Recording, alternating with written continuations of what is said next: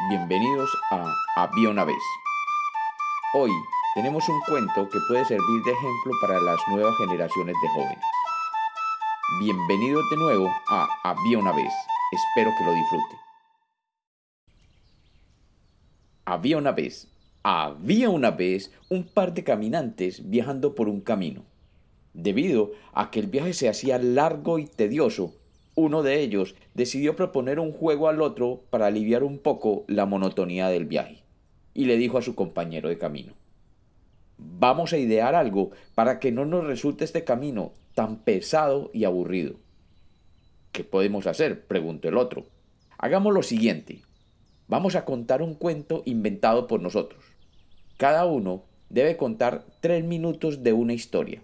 Y al terminar este tiempo, el otro debe seguir con la historia inmediatamente con otros tres minutos.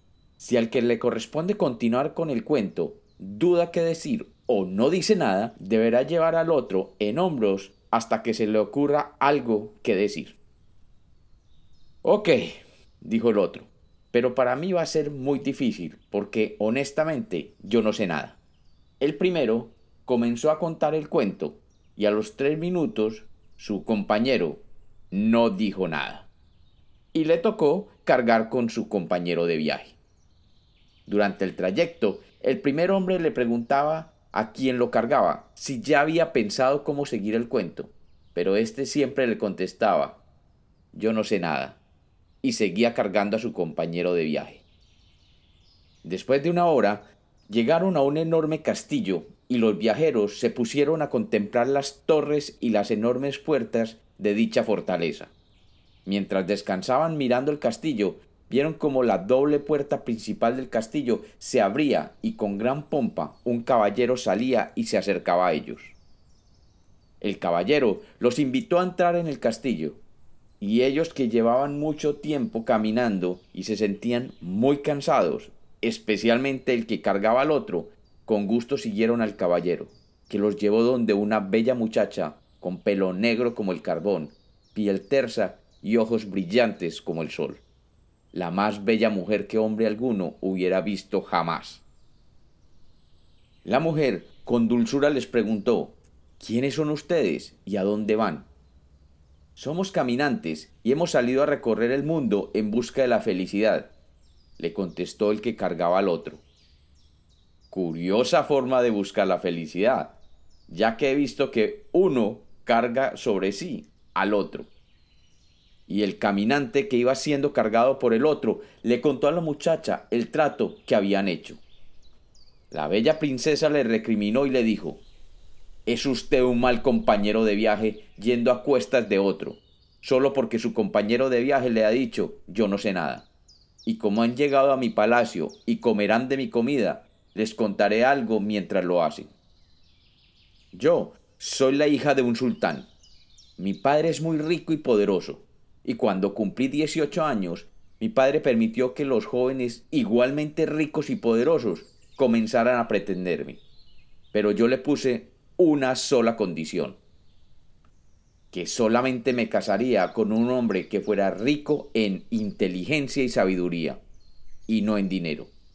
A mi padre le parecieron insolentes mis palabras, y me recluyó aquí, en este castillo. Pero finalmente aceptó mis condiciones y hasta este palacio han llegado miles de jóvenes a pedir mi mano. A todos mis pretendientes que han viajado desde lejanas tierras a pedir mi mano, les he preguntado si sabían mucho. Y todos, sin detenerse a pensar, siempre me han respondido, yo lo sé todo. Y a cada uno de ellos los he mandado de regreso a sus tierras. Ayer, mi padre el sultán vino a visitarme y estuvo largo rato tratando de convencerme que abandonara la condición que me había autoimpuesto para aceptar a un pretendiente. Me dijo que jamás podría encontrar a un hombre que respondiera que no sabía nada cuando ellos consideraban que lo sabían todo. Pero aún continúo esperando a este hombre inteligente y sabio que merezca vivir conmigo. Hoy, desde mi balcón, los he visto ustedes acercarse a mi castillo y me ha llamado la atención que uno cargaba al otro. Y he decidido traerlos al palacio y preguntarles su opinión sobre mi exigencia y si consideran que estoy obrando bien. El hombre que iba siendo cargado le dijo, Tu padre tiene razón. Si alguien lo sabe todo, debe decirlo claramente y tú debes aceptar su palabra. Si son hombres ricos y poderosos, te harán feliz y poderosa. Yo que soy muy sabio, te confirmo lo que tu padre te dice. Por su parte, el que iba cargando al otro, mirándola a los ojos, le dijo, La riqueza no hace feliz al hombre por mucho tiempo. En cambio, la inteligencia y la modestia te harán sabia y feliz por siempre. Pero no debes tener en cuenta mi opinión porque, finalmente, yo no sé nada. La mujer, mirándolo igualmente a los ojos, le preguntó, ¿Cómo me puedes dar un consejo si dices que tú no sabes nada? El viajero la miró más decididamente y le dijo, Porque yo no sé nada, y porque hay tanto en el cielo y la tierra que es de ingenuos y tontos pensar que es posible conocerlo todo. Si es imposible conocerlo todo, no es honesto decir o pensar siquiera que se sabe todo. Por eso, yo siempre respondo que yo no sé nada, aunque me cueste cargar con mi compañero de viaje por cientos de horas.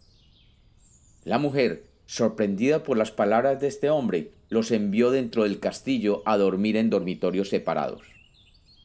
Por la noche, cuando todos dormían, unos hombres encapuchados golpearon la puerta de uno de los hombres, mientras que las doncellas de la princesa golpeaban la puerta del otro hombre. Momentos más tarde, el hombre que el día anterior había cargado a su compañero de viaje se encontraba cabalgando a toda prisa con la princesa a su lado, mientras que desde el castillo que quedaba a su espaldas se oían los gritos de un hombre castigado por su arrogancia. Y cuentan, y cuentan los que cuentan, que por esos tiempos, a un mítico país donde valoraban y apreciaban la inteligencia y la modestia, y donde despreciaban el poder y la arrogancia, llegó una pareja de viajeros desconocidos en dos caballos, y sintiéndose finalmente en casa, encontraron la felicidad.